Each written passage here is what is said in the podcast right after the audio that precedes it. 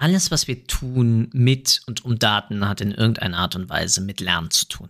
In dieser Episode sprechen zum zweiten Mal Sebastian und ich darüber, welche Methoden es gibt, um sich eigentlich gegenseitig zu aktualisieren und sich auf teilweise den neuesten Stand zu bringen oder sich auch einfach mal aktiv über neue Learnings, Erkenntnisse von und mit und durch Daten auszutauschen. Ich wünsche ganz viel Spaß bei dieser aktuellen Episode. Willkommen bei Data Engage, dem Podcast rund um Daten, Engagement und Action. Von und mit Philipp Loringhofen, immer interessanten Gästen und dem kleinen Quäntchen Chaos.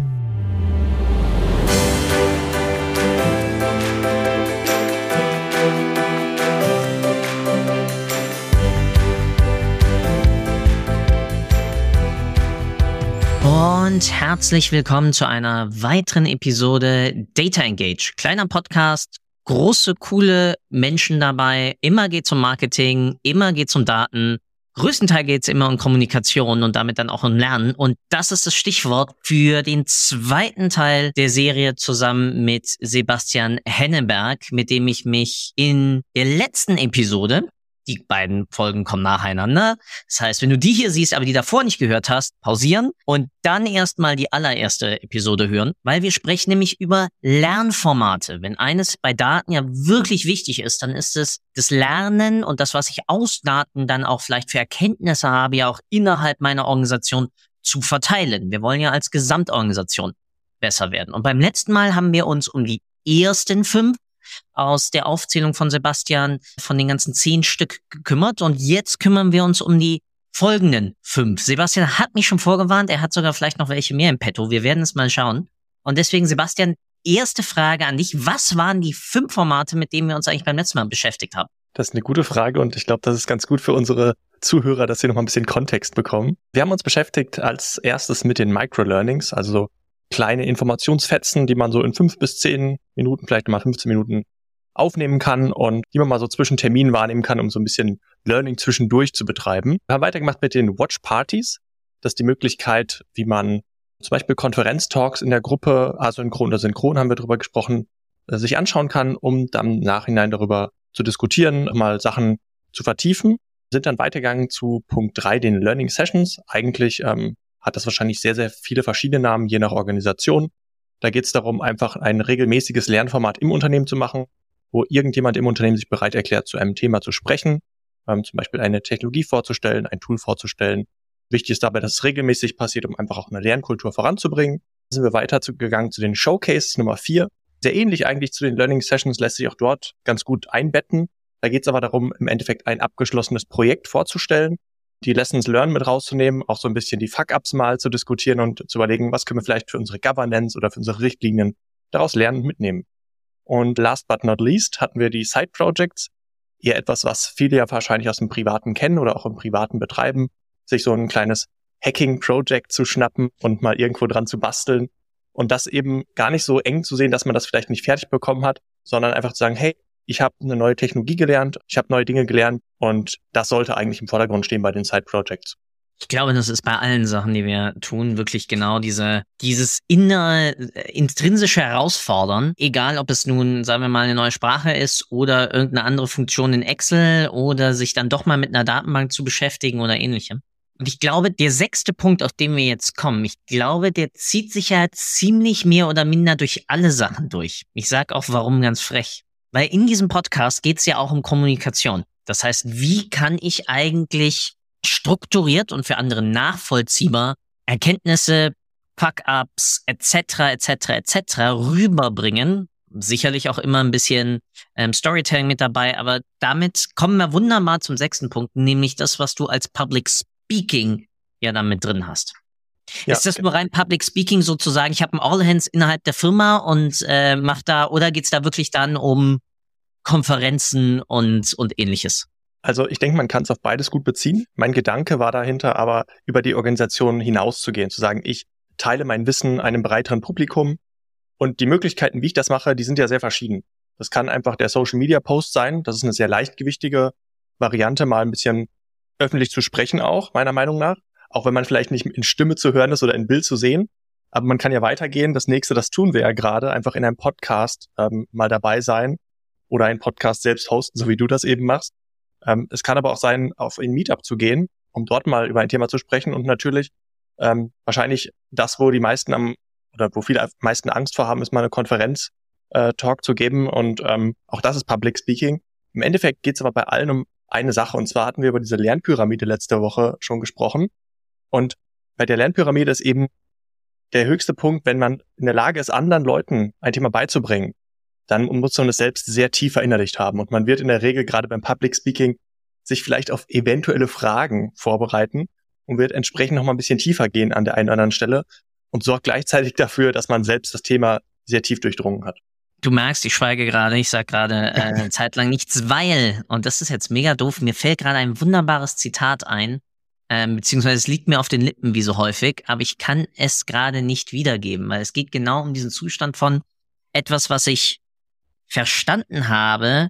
Ich habe etwas erst verstanden, wenn ich es anderen auf eine adäquate Art und Weise rücken. Das heißt nicht, dass ich es einem Fünfjährigen erklären könnte. Ne? Also ähm, klar, ich kann meinen Jungs ja acht und vier erklären, was Papa tut.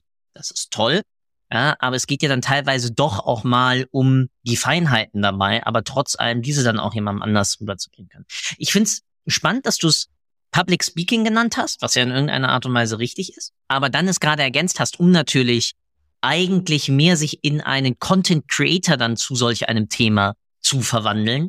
Und zwar besonders, weil man damit natürlich sich auch einer gewissen Kritik teilweise gegenüber sieht, was ich aber auch gut finde, weil du damit natürlich auch zu Ideen, Konzepten und ähnlichem, die du hast, auch wiederum Feedback bekommst. Und wenn du eine sinnvolle Feedback-Kultur bei dir selbst und vielleicht auch in deiner Organisation hast, das Ganze natürlich dann auch einarbeiten kannst und damit dann sozusagen aus dieser Melange von mehreren Eindrücken, die nicht immer alle richtig sein müssen. Ganz wichtig. Nur weil dir irgendeiner da draußen auf einmal Kontra gibt, heißt das nicht unbedingt, dass der mehr Recht hat als du der hat vielleicht einen anderen Erfahrungshintergrund, der hat vielleicht andere Sachen erlebt, etc.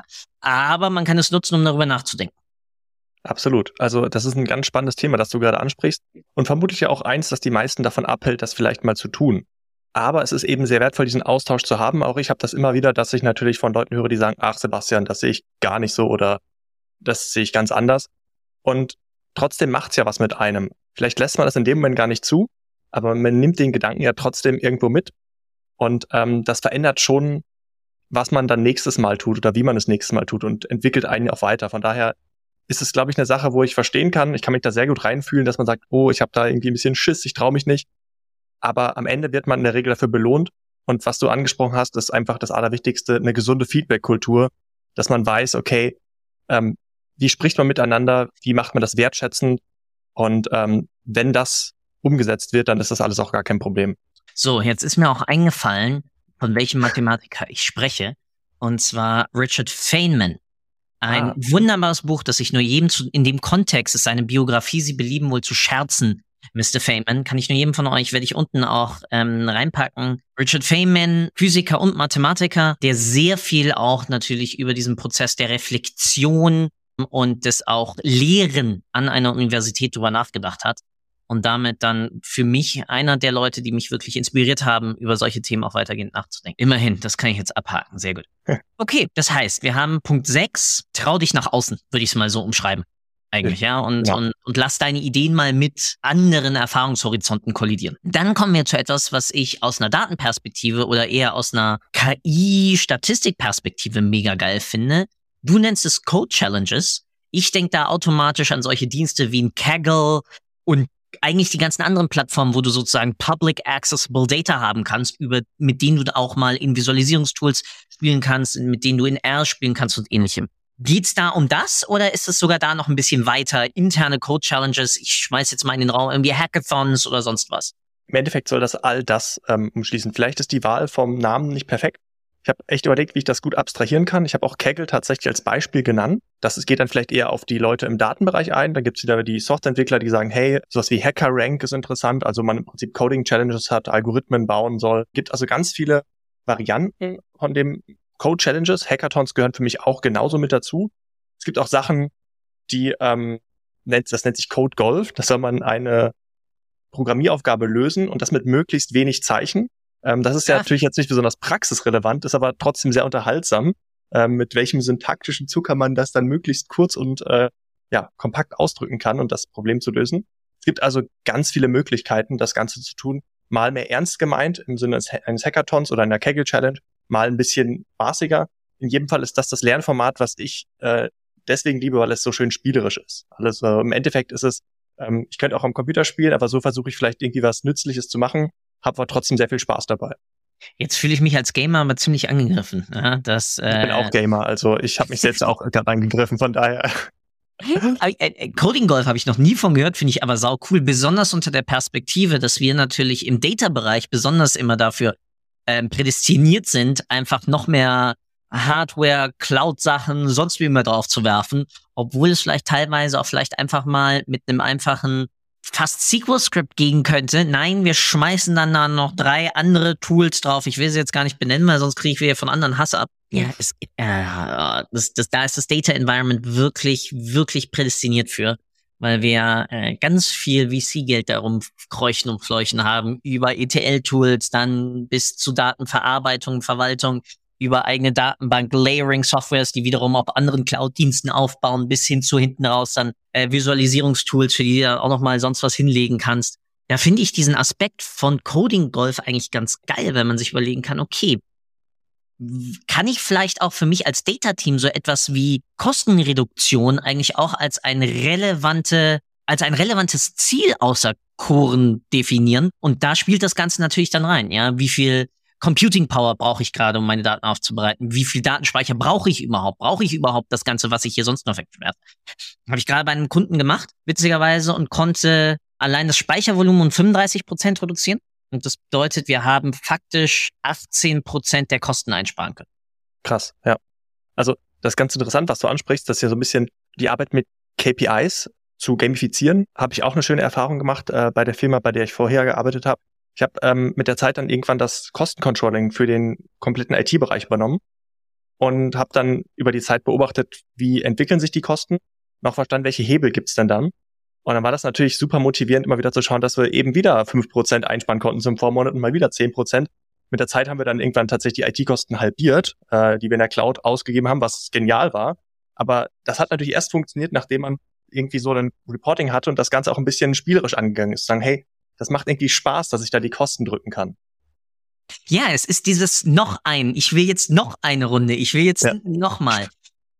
Was man da nicht vergessen darf, ist, man darf dadurch nicht andere unter einen gewissen Leistungsdruck setzen. Also andere, besonders wenn man dann irgendwie Teamlead, Unit Lead, Director, VP oder wie auch immer man sich dann gerade in dem Moment nennt, aufsetzt, weil das Wichtige dabei ist, ein Analyst, ein Data Scientist etc., dessen Aufgabe ist es erstmal natürlich im besten Sinne und Gewissens des Unternehmens mit Ressourcen, die ihm zur Verfügung gestellt werden, umzugehen. Aber eigentlich ist er dazu da, um mit diesen Ressourcen ein ganz anderes Ergebnis zu erzeugen. So. Und jetzt obliegt es natürlich dann dem höheren Führungsgrad, ähm, dann genau halt dabei zu schauen, okay, wie kann ich durch intelligenteren Ressourceneinsatz, effizienteren Ressourceneinsatz ähnliche bis gleiche Ziele mit dieser Person dann erreichen. Äh, und ich glaube, das kann man ganz, ganz cool dann auch als einen internen Hackathon oder sonst was, der ja in der gleichen Logik dann sozusagen von diesem Coding Golf ja ist, äh, denke ich, Bauch, Bauchgefühl. Habe ich noch nicht ausprobiert.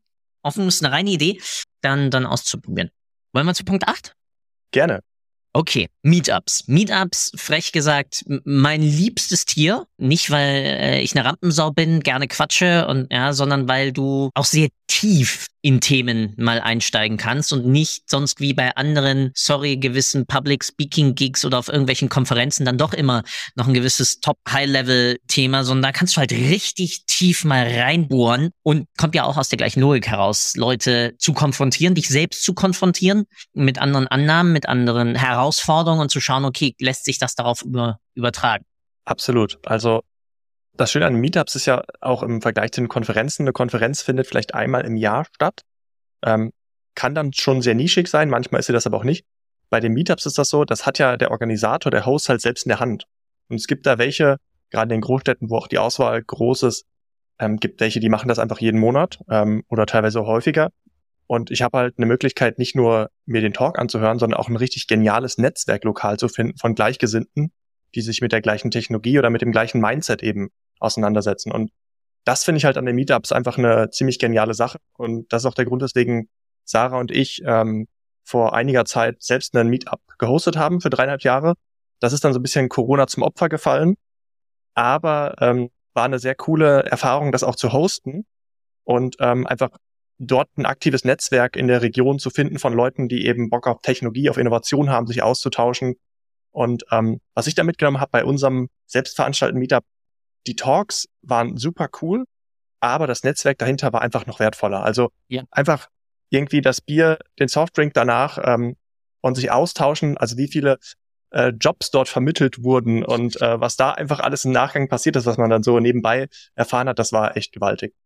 Ja, also ich glaube, das ist dort auch nochmal der viel wichtigere Faktor, was du gerade angesprochen hast, das Netzwerk, dass man sich damit auch aufbaut, um auch mal, wenn man eine aktuelle Herausforderung hat, jemand auch nochmal hat zum, zum Feedback geben oder zum, zum Abfragen und zum anderen aber auch, dass du durch dieses Netzwerk auch teilweise nicht in irgendwelche Art Betriebsscheuklappen reinfällst und damit natürlich dann auch durch sie und mit ihnen dann ganz anders reflektierst und dann ganz, ganz anders lernst.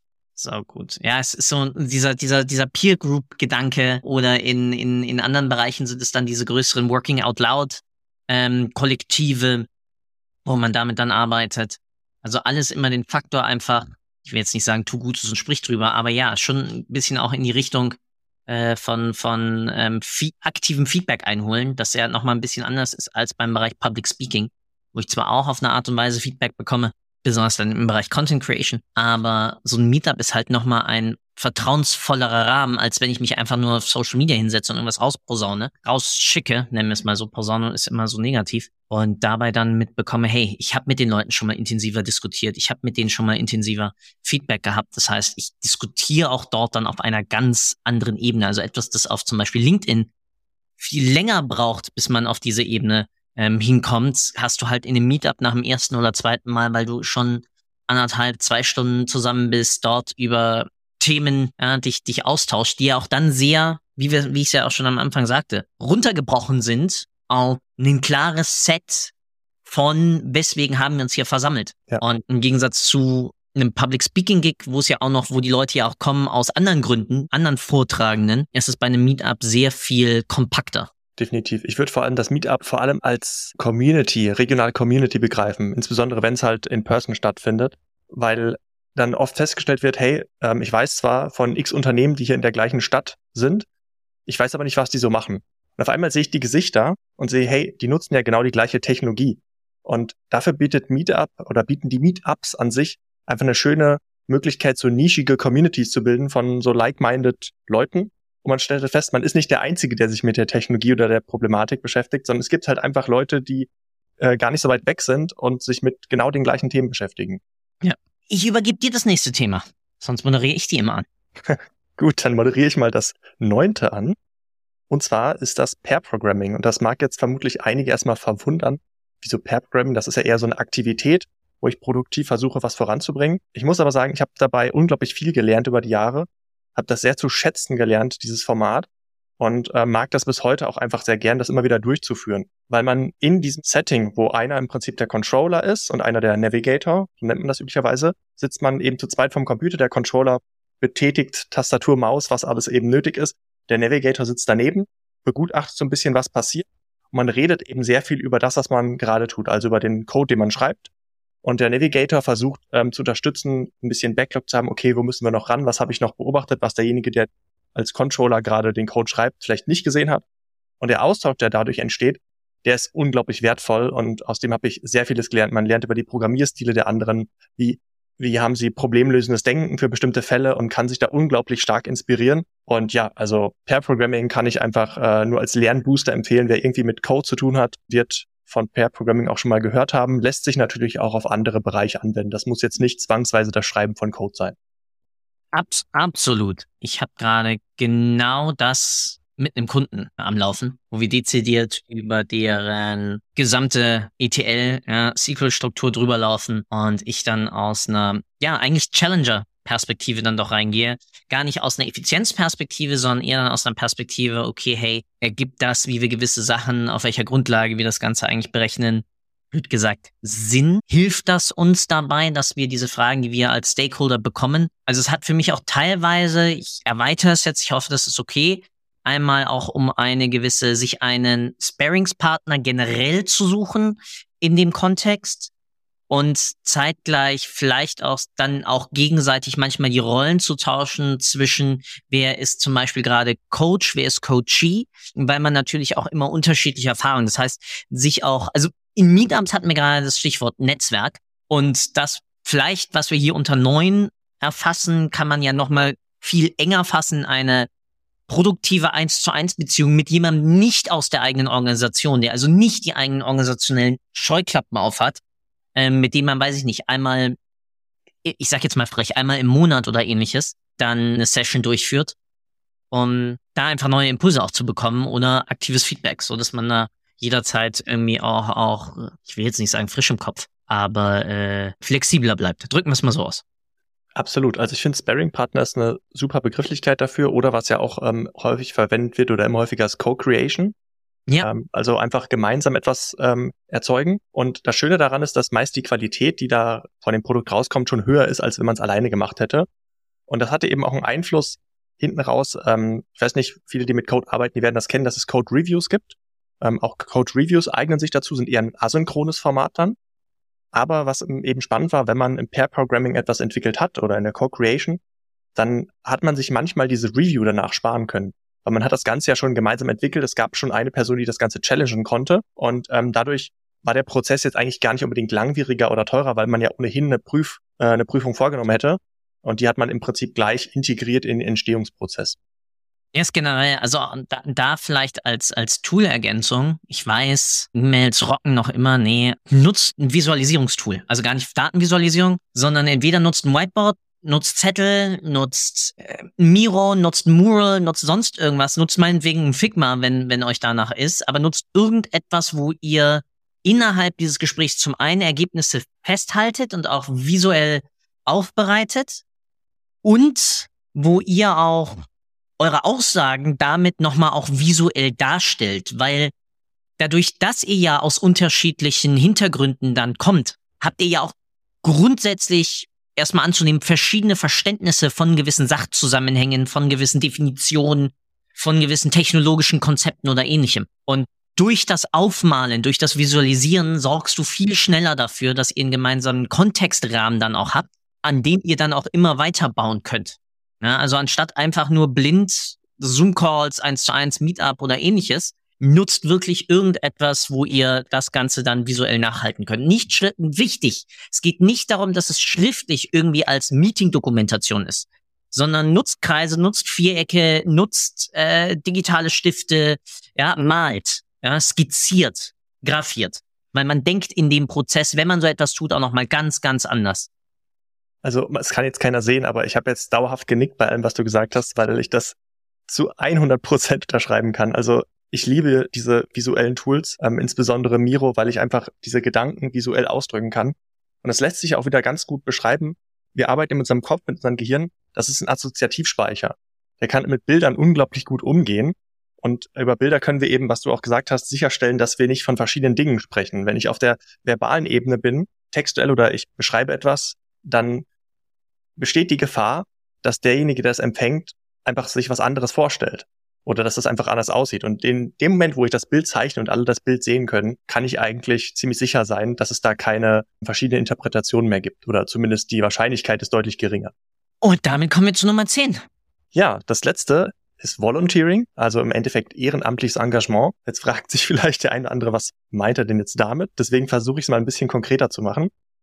Die meisten im Technologiebereich werden Stack Overflow zum Beispiel kennen. Super coole Plattform. Wenn man mal wieder nicht weiter weiß, dann findet man da oft die Lösung. Es gibt eben ganz viele fleißige Leute, die auch diese Antworten schreiben. Und das kann eben jeder machen, sich dort ehrenamtlich engagieren, kann das Ganze auch spielerisch betrachten, versuchen selbst daran zu wachsen, Probleme anderer Leute zu lösen. Das ist zum Beispiel ein schönes Beispiel von Volunteering.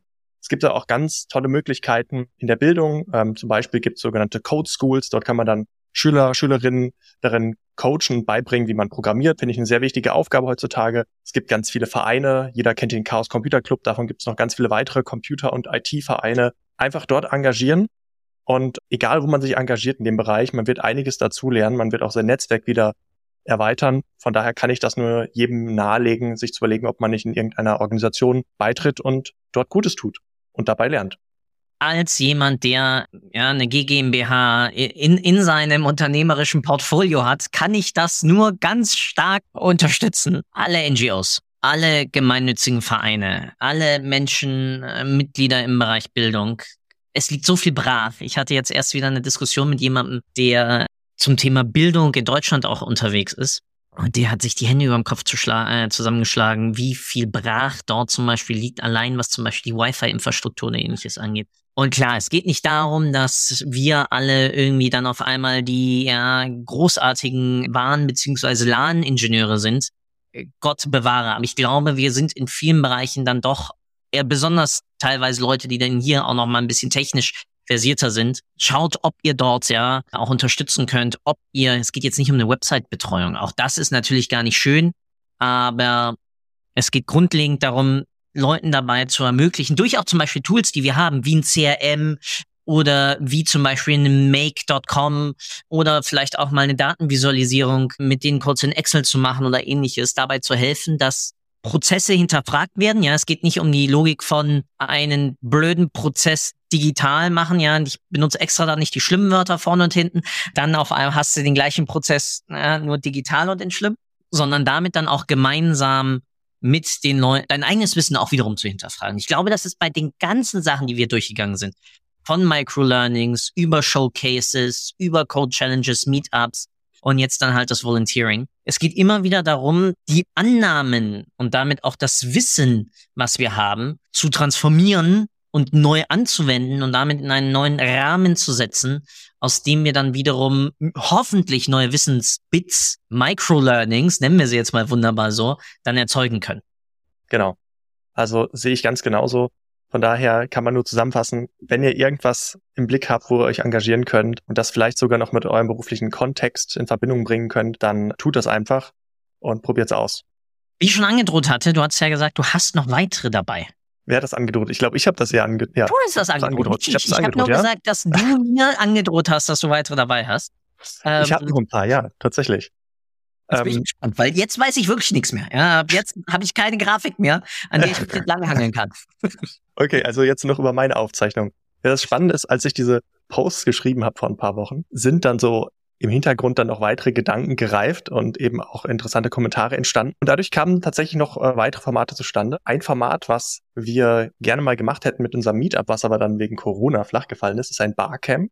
Mhm. Im Endeffekt, kurz beschrieben, sehr ähnlich zu einer Konferenz, also ein Tagungsort an für den ganzen Tag gebucht. Es gibt äh, verschiedene Sessions vielleicht, verschiedene Themen, Schwerpunkte. Allerdings geht dort niemand hin mit einer fertigen Agenda. Das heißt, diese Agenda ergibt sich erst auf diesem Treffen. Es kann sich also jeder aktiv mit einbringen. Auch wieder so ein Co-Creation-Prozess. Public Speaking hat also viele Aspekte von den Formaten, die wir schon besprochen haben, aber ist eben so ein bisschen ja so eine, so eine Überraschungstüte im Endeffekt, was dabei rauskommt. Aber dabei entstehen oft eben auch sehr spannende Geschichten und auch sehr spannende Verknüpfungen wieder fürs Netzwerk. Ich liebe Barcamps. Und aus dem ganz einfachen Grund. Ich bin mit einem wunderbaren Barcamp groß geworden, wo es nämlich genau um Marketing Analytics und den offenen Austausch äh, geht und ging. Es eine Barcamp-Reihe über die ganze Welt hinweg. Und ich habe halt ein paar Mal bei dem in, in Berlin teilnehmen können, dürfen, wie auch immer wir es jetzt formulieren. Und genau dieses Konzept der Unkonferenz, ja, Konferenz ja im Sinne von, von strukturiert, sondern nein, da kannst du, da hängst du halt das Thema, über das du gerade mal sprechen willst oder mit anderen diskutieren willst, hängst du auf und dann können andere darüber voten und dann findet es statt oder es findet nicht statt. siehst also daran zwei Sachen. Erstens, Stichwort auch zum Public Speaking hin. Wie gut kann ich eigentlich meine Idee, mein Konzept auch mal ausdrücken? Sollte ich daran vielleicht auch mal üben? Es geht jetzt nicht darum, Stichwort Clickbait-Title oder sonst was dahin zu packen, ja, sondern einfach nur, wie relevant ist vielleicht auch gerade das Ganze, wo ich, wo ich dran stecke. Und plus, und auch wenn es nur zwei dann annehmen, dann schaut man halt, ob man sich zu zweit irgendwo hinsetzt und darüber schnackt. Du findest also sehr schön immer auch Menschen, mit denen du dich ausdrücken kannst, aber auch neue Impulse auch wiederum von außen. Ja, Barcamps sind geil. Von daher sucht euch das nächste Barcamp. Bestimmt spannend, ja. Das nächste, was ich noch auf der Liste habe, das hat sich aus dem Netzwerk ergeben und zwar auf Basis der Showcases. Die Showcases kann man noch ein Stück weiter treiben, gerade in größeren Organisationen und macht daraus einen ganzen Demo-Day. Das heißt, ähm, man nutzt einfach einen ganzen Tag, kann auch mit Ständen arbeiten, kann im Prinzip intern für eine größere Organisation so eine Art interne Messe aufbereiten und bietet dann eine Möglichkeit, mehr Freiraum, welch, welche Sachen höre ich mir an, welche Showcases sind äh, spannend für mich. Und genau, Demo Day wäre dort die Möglichkeit, aus dem Showcase nochmal deutlich mehr draus zu machen oder zu sagen, hey, wir machen mal einen Rückblick auf alle Projekte aus dem letzten Jahr und nehmen uns einfach einen Tag dafür Zeit. Das geht ja dann über die gesamte Organisation hinweg. Das heißt, das ist ja dann vielleicht etwas, wo du teilweise dann auch in einer IT-Organisation äh, geht ja dann wirklich eher in, ich glaube, wir haben in der ersten Episode ja auch teilweise mal über Monolithen gesprochen, als Ausprägung einfach von einer Entwicklungsphilosophie. Packe ich alles in eins oder habe ich sozusagen alles als Microservices? Wenn ich eine Microservice-Teamstruktur auch habe, Beispiel auch im Marketing, da habe ich es von vornherein, weil da habe ich natürlich auch immer wieder einzelne Teams, die sich um einzelne Kanäle zum Beispiel kümmern. Und da dann eine Art Demo-Day zu haben, wo einfach aktuelle Erkenntnisse, aber auch vielleicht neue Funktionen oder ähnliches dann hervorgehoben werden. Das finde ich mega cool, weil du hast nicht genau. nur die Präsentation von einem, sondern im Endeffekt, ich habe multiple Showcases, vielleicht sogar über die gesamte Organisation. Das heißt, vielleicht macht ihr es dann zusammen mit Customer Service, zusammen mit äh, eurem Marketing-Team, zusammen mit Sales und vielleicht sogar mit euren Kolleginnen und Kollegen aus dem Entwicklungsteam, wo es dann genau um diesen Austausch geht, wie zum Beispiel ein Demo-Day rund um Kundeninteraktion. Ja, und ähnliches. Also eine Sache würde ich auf alle Fälle empfehlen. Solche Demo-Days sollten unter einem thematischen Dach stattfinden, das natürlich nicht zu eng geknüpft ist, weil umso enger das geknüpft ist, umso weniger Luft zum thematischen Atmen haben die anderen Mannschaften, die daran teilnehmen. Aber so ein komplett neutralen Demo-Day, dann kann sich da auch keiner darauf vorbereiten. Und das ist, glaube ich, auch wieder, das hatte ich ja beim letzten Mal schon mal gesagt, lieber vorlesen anstatt vorlesen. Ja, das heißt, jeder bekommt sozusagen vorher schon mal mit, geht ein bisschen dann in eine Art Richtung Konferenz. Was wird an diesem Tag präsentiert? Vielleicht mit ein, zwei Bullet Points, was kannst du daraus mitnehmen oder ähnliches? Ja? Und dann die Leute darauf einlassen, dass sie dann mit dir aktiv in die Diskussion gehen. Weil ich glaube, das ist dabei dann wiederum das Wichtigste, dass du Feedback bekommst aus deiner Organisation, aus anderen Units, die halt nochmal eine andere Sichtweise auf so ein Themenfeld haben. Genau, ja. Also das denke ich ist ganz wichtig. Dieses Thema sollte definiert sein, dass man weiß, okay, äh, was erwartet mich denn da? Und macht das Sinn, dass ich was beisteuere? Und ist das was für mich, um dort teilzunehmen? Also da bin ich ganz bei dir. Das sollte jetzt nicht so unter, nicht in dem Barcamp-Charakter ausarten. Und selbst bei den Barcamps ist es ja auch so, auch da gibt es ein grobes Thema, um das es gehen soll. Dann können die Leute für sich entscheiden, okay, ist das was für mich oder ähm, suche ich mir ein anderes Barcamp? Ja. Gut, dann versuche ich doch mal so langsam zum Schluss zu kommen und gebe noch ein Format raus, das aber auch eigentlich wieder vielen bekannt ist aus der normalen produktiven alltäglichen Arbeit und zwar die Retrospective oder das Retrospective Retrospective Meeting. Ich krieg's gar nicht raus. Im Endeffekt kennt vielleicht der eine oder andere, man hat ein Projekt abgeschlossen oder man steckt noch irgendwo mitten im Projekt drin. Man nimmt sich mit seinem Team und mit vielleicht einigen Stakeholdern die Zeit, darüber zu sprechen, was läuft denn gut, was läuft denn schlecht oder was, wo können wir richtig Gas geben, was bremst uns aus und mhm. was sollten wir einfach so weiter tun. Da gibt's ganz verschiedene Templates, mit denen man das machen kann. Und sehr spannend ist eben, dadurch, dass man mit allen mal losgelöst vom Alltagsgeschäft einfach drüber redet, wie läuft's eigentlich, lernt man extrem viel über sich, ja, aber eben auch über die Arbeit des Teams, kann am Prozess sehr viel feilen und kann sich dann in der Gruppe dazu committen, okay, was können wir machen, damit es besser funktioniert. Und sicherlich ist das jetzt nicht das Format, in dem man inhaltlich so viel lernt über irgendwie eine Technologie zum Beispiel, mhm. sondern es ist eher das Format, wo man über seine Arbeitsweise sehr viel lernt und über das Team. Nichtsdestotrotz, glaube ich, ist das extrem wichtig, dass man das regelmäßig macht glaube, die Zeit ist super investiert, wenn man die, äh, wenn man ein Regelmeeting hat, wo man das eben einbringt. Und ja, finde, das ist auch ein Lernformat, was man auf gar keinen Fall unterschätzen sollte. Also ganz viele Unternehmen schreiben sich auf die Fahne, wir arbeiten agil. Und ich glaube, das Allerwichtigste an Agilität ist wirklich Feedback. Jetzt nicht irgendwie Sandwich-Feedback oder sonst was, sondern straight raus zu sagen, hey, sowohl aus einem selbst, hey, ich habe gemerkt, ich habe hier Mist gebaut, sorry, können wir gemeinsam darüber nachdenken, wie wir das beim nächsten Mal zum Beispiel verhindern können. Welche Mechanismen wir vielleicht in Ort und Stelle haben. Teilweise sind auch Prozesse genau dafür ja da und sich dann damit auch zu erarbeiten, okay, welche Prozesse brauchen wir vielleicht noch. Prozesse sind nicht das Gegenteil von Agilität. Ganz und gar nicht. Agil bedeutet reflektieren über das, was ich als Organisation habe, und zwar anhand fest definierter Kriterien, aka KPIs. Das ist nichts anderes. Das heißt nicht, ich schmeiß irgendeinen Schwachsinn nach da draußen und lass meine Kunden auf einmal mir irgendwie mitteilen, das ist jetzt alles kaputt. Das ist nicht agil. Das hat auch nichts mit Sprints oder sonst was zu tun. Es geht rein darum, einen klassischen Reflexionszyklus zu haben auf Sprintbasis oder ähnliches, wo man damit arbeitet. Und deswegen glaube ich, ist es, ich glaube, das muss das Fundament sein von allem, was wir jetzt über die zwölf Arten hier besprochen haben und es dürfte gar nicht mehr losgelöst davon sein. Ja, das denke ich auch. Und das Thema Agil, was du ansprichst, natürlich, die Retrospective kommt aus dem Agilen, aber ich habe es schon häufiger gesehen, dass es eben pseudo-agile Arbeitsweise gibt. Dort gibt es dann Sprints, es gibt Stand-up-Meetings, es gibt ein Sprint-Planning. Es gibt also erstmal die Meetings und äh, die Formate, die man so aus einem zum Beispiel Scrum-Guide erwarten würde. Aber es fehlt halt, wie du schon sagst, Reflexion oder diese Orientierung auf den Kunden, die eigentlich das Agile ausmacht. Und von daher sollte man an diesem Meeting definitiv nicht sparen. Das ist keine Zeitverschwendung, sondern das ist sehr, sehr wertvoll investierte Zeit. Damit sind wir bei 12 beziehungsweise 13 Lernformaten gelandet und deswegen jetzt mal eiskalt dich gefragt, was davon ist dein absolutes Lieblingsformat? Das hast du mich letztes Mal schon gefragt und ja, ich bin deswegen, immer noch so jetzt sind wir aber bei 12. ich bin immer noch so schlecht vorbereitet, habe mir keine Gedanken vorher dazu gemacht. Ja, jetzt hast du ja noch zwei mehr. Oder äh, Okay. falsch, sieben mehr. Oh Mann, das ist echt schwierig, die miteinander zu vergleichen, weil sie ja echt sehr unterschiedlich sind, verschiedene Zielsetzungen haben. Aber ich glaube, was mir immer sehr viel Spaß gemacht hat, jetzt auf die letzte Woche nochmal zurück, sind die Side-Projects. Das hatte ich Mhm. auch letzte Woche schon gesagt. Ja. Ich konnte sie irgendwann nicht mehr zählen, wie viele es waren.